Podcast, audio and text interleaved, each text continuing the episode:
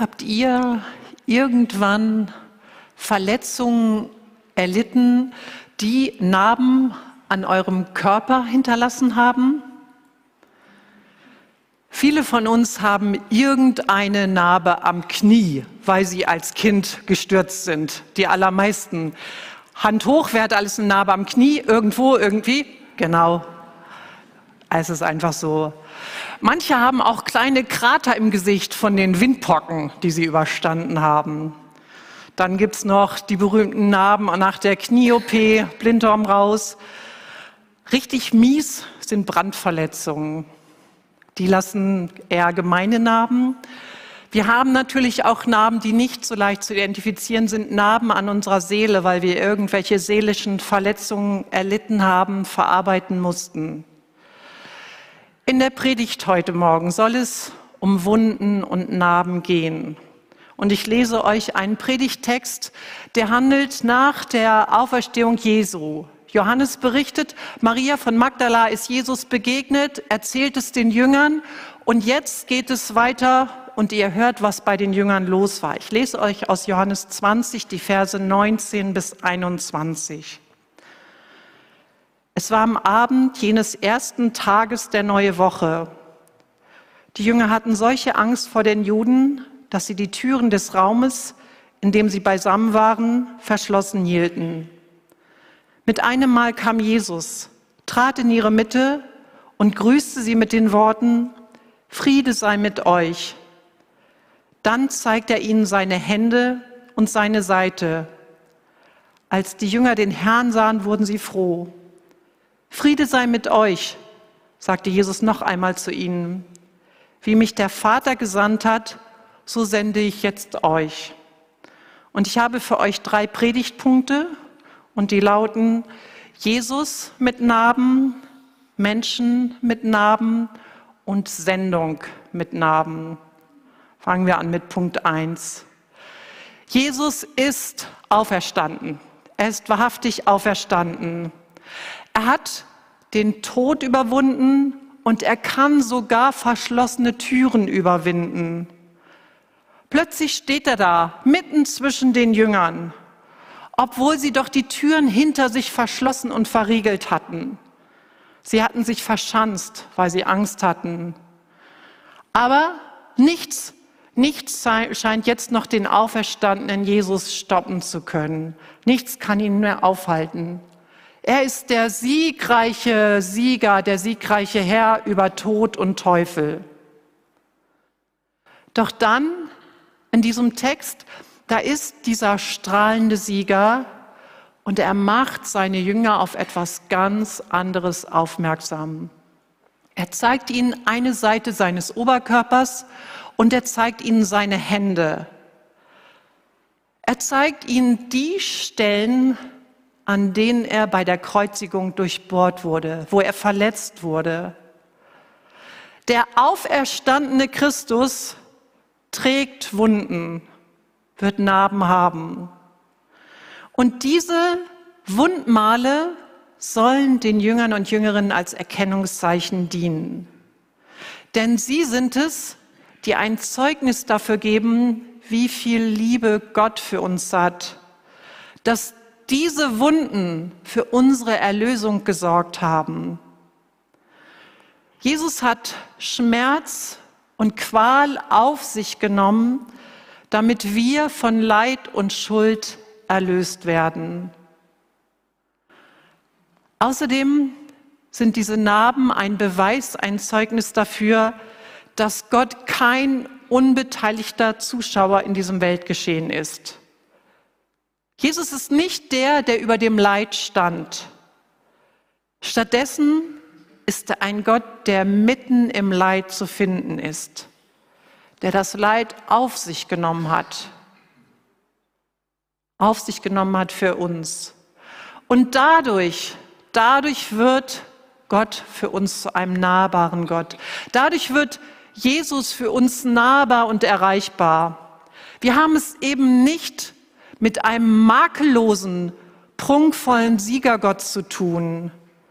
Einem Gott, den ich aus großer Distanz ganz bewundernd beobachte, sondern da ist einer, der sich verletzlich gemacht hat. Einer, der uns so sehr liebt und dem das Allerwichtigste ist, dass wir in Beziehung mit ihm treten können. Ihr kennt das doch sicher von euch auch. Diese strahlenden Helden, die bewundern wir, die beeindrucken uns. Und es wird uns ziemlich schmeicheln, wenn sich so eine Person uns zuwendet und das Gespräch mit uns sucht. Wahrscheinlich wären wir so ein bisschen unsicher, würden noch überlegen, welche Themen nehmen wir und uh, uh, überhaupt, würden uns freuen, wenn uns irgendjemand im Gespräch sieht. Aber so richtig wohlfühlen würden wir uns wahrscheinlich nicht. Viel lieber würden wir, können wir doch gemütlich mit jemandem auf einer Bank zusammensitzen, der für uns nahbar ist, mit dem wir vertraut sind.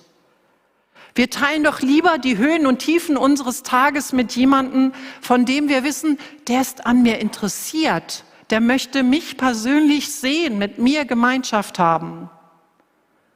Und Jesus, Jesus ist genau so einer. Jesus ist einer, der den Schmerz von Scheitern kennt, der weiß, wie sich Angst anfühlt und der sehr, sehr offensichtlich schon mal gelitten hat.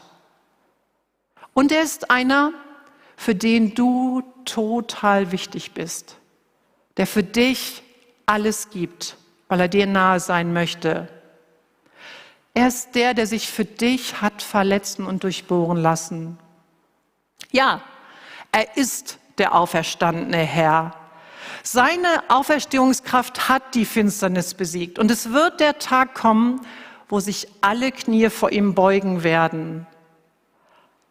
Aber er ist eben auch der liebende Freund direkt an meiner Seite, der den Weg zur Auferstehungskraft, zum Sieg hin über den Tod gegangen ist, über die Qual und über das Leiden. Es ist ein Sieg, der über Schmerz und Tod erkämpft wurde. Ein Sieg, der Wunden und Narben nach sich gezogen hat.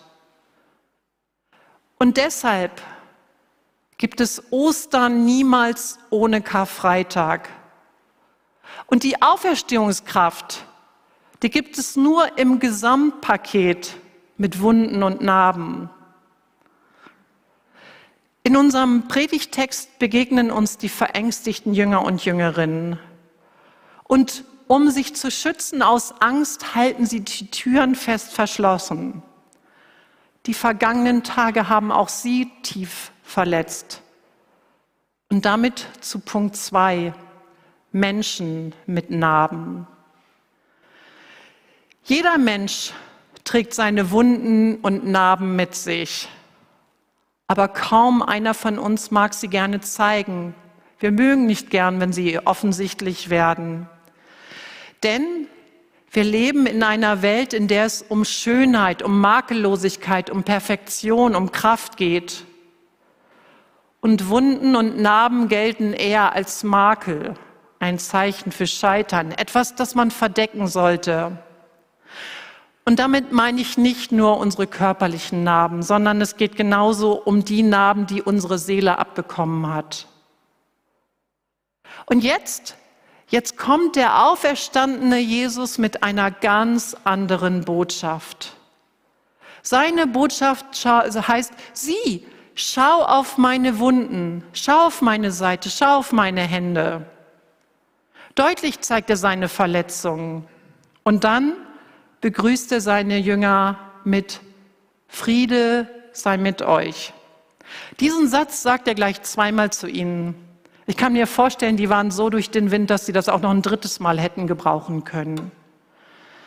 Mit der gezeigten und der gesprochenen Botschaft knüpft Jesus an eine Verheißung an, die wir im Alten Testament beim Propheten Jesaja finden. Bei Jesaja wird beschrieben, dass der Messias Schmerz, Leid und Schuld auf sich nehmen wird. Und dann heißt es in Kapitel 53, wir haben nun Frieden mit Gott. Durch seine Wunden sind wir geheilt. Das hat Jesaja verheißen. Und Jesus will deutlich machen, schaut, jetzt ist es eingetreten. Und Jesus bietet uns an, dass wir mit unseren Wunden und Narben zu ihm kommen können. Dass durch seine Auferstehungskraft unsere Verletzungen in ein neues Licht gerückt werden, in ein heilsames Licht. Jesus will uns ermöglichen, Frieden zu schließen, Frieden mit unseren Wunden. Denn zu jeder Narbe gehört eine Geschichte. Zu deinen Namen gehört deine Geschichte. Da ist etwas in deinem Leben vorgefallen, das für eine Verletzung gesorgt hat, körperlich oder seelisch. Eine Wunde musste sich schließen, sie musste ausheilen. Und Gott sei Dank vieles verheilt ohne Narbenbildung, aber eben nicht alles. Vielleicht hast du eine Narbe, die dich in deiner Bewegungsfreiheit einschränkt. Oder eine, die dich an einen schrecklichen Unfall, an eine chronische Krankheit erinnert. Vielleicht ist es eine Narbe, die bezeugt, dass du gescheitert bist oder dass jemand an dir schuldig geworden ist. Vielleicht sind deine Arme und Beine vernarbt, weil du dich in der schwersten Zeit deines Lebens immer wieder selbst verletzt hast. Egal welche Art von Verletzung du erlitten hast, du musstest und musst einen Weg für dich finden, wie du damit umgehst. Und an dieser Stelle möchte Jesus dich einladen, er kommt auf dich zu und möchte sagen, komm in meine Gegenwart. Er lädt dich ein, dass du zu ihm kommst und dass du deine Narben, deine Verletzungen, deine Beeinträchtigungen vor ihn bringst in seine Gegenwart. Er lädt dich ein, weil er nicht will, dass Wundmale, dass Verletzungen das letzte Wort in unserer Geschichte haben. Das letzte Wort in unserer Biografie hat Gottes Auferstehungskraft. Jesus hat für dich gekämpft und er hat für dich gesiegt und er wird niemals aufhören, weiter für dich zu kämpfen. Er steht an deiner Seite und er will dich trösten, er will dich ermutigen und er will Heil in dein Leben bringen. Jesus ist der, der dir Frieden schenken will.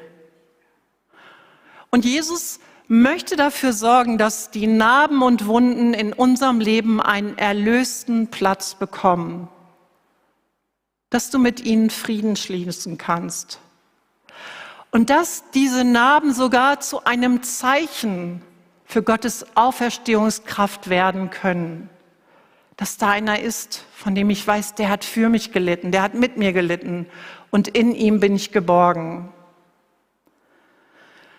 Ich möchte euch ein Bild von einer Narbe zeigen, die gleichzeitig für schmerzhafte Geschichte und Erinnerung steht und auf der anderen Seite Gottes Auferstehungskraft in dieser Welt zeigt. Es ist eine Narbe, die in der Stadt Berlin ist. Das ist die Kaiser Wilhelm Gedächtniskirche in Berlin. 1943 wurde sie im Zweiten Weltkrieg übelst zerstört, beschädigt. Später hat man sich entschlossen, das Kirchenschiff abzureißen, aber die Turmruine sollte als Mahnmal stehen bleiben, um zu mahnen, wie grausam Krieg ist und wie grauenhaft die Nazi-Herrschaft war, für wie viel Schrecken und Vernichtung, Zerstörung diese Zeit gesorgt hat. Gleichzeitig ist diese Kirche, ist diese Ruine eingerahmt von einem neuen Kirchturm und einem neuen Kirchenschiff. Und das ist ein Ort, an dem Gottesdienste gefeiert werden. An diesem Ort wird Gott geehrt und gelobt. Hier findet Fürbitte statt und Gott und Mensch können sich begegnen. Und es ist ein Zeichen dafür, dass Verwüstung, dass Zerstörung nicht das letzte Wort haben, sondern das letzte Wort hat immer, immer Gottes Auferstehungskraft. Mit welchen Narben und Wunden aus deinem Leben möchtest du Frieden schließen? An welchen Punkten möchtest du Gott bitten, dass er seine Wunden, dass er deine Wunden in seine Wunden mit hineinnimmt, dass Wunden in seiner Gegenwart heil werden können? Wo soll in deinem Leben durch Gottes Auferstehungskraft eine Geschichte der Erlösung und des Friedens weitergeschrieben werden? Nun noch der dritte Predigtpunkt. Sendung mit Narben. Nachdem Jesus die Jünger mit dem Friedensgruß angesprochen hat, gibt er ihnen einen Auftrag. Wie der Vater mich gesandt hat, so sende ich jetzt euch. Und ganz ehrlich, ich finde es wahnsinnig beeindruckend, was für einen großen Vertrauensvorschuss Jesus in uns Menschen hineingibt. Da sind seine Jünger, die vor kurzem noch verleugnet haben, die geflohen sind, die sich aus lauter Angst in diesem Raum eingeschlossen haben.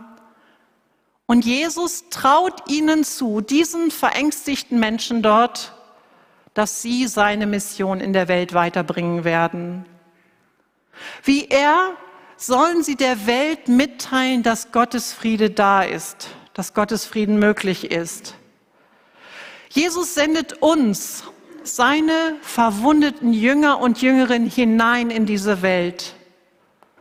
Gerade noch gescheitert, gerade noch ängstlich hinter der Tür gesessen, gerade noch selbst verletzt worden, sind wir die, die mit seiner Mission losgehen dürfen.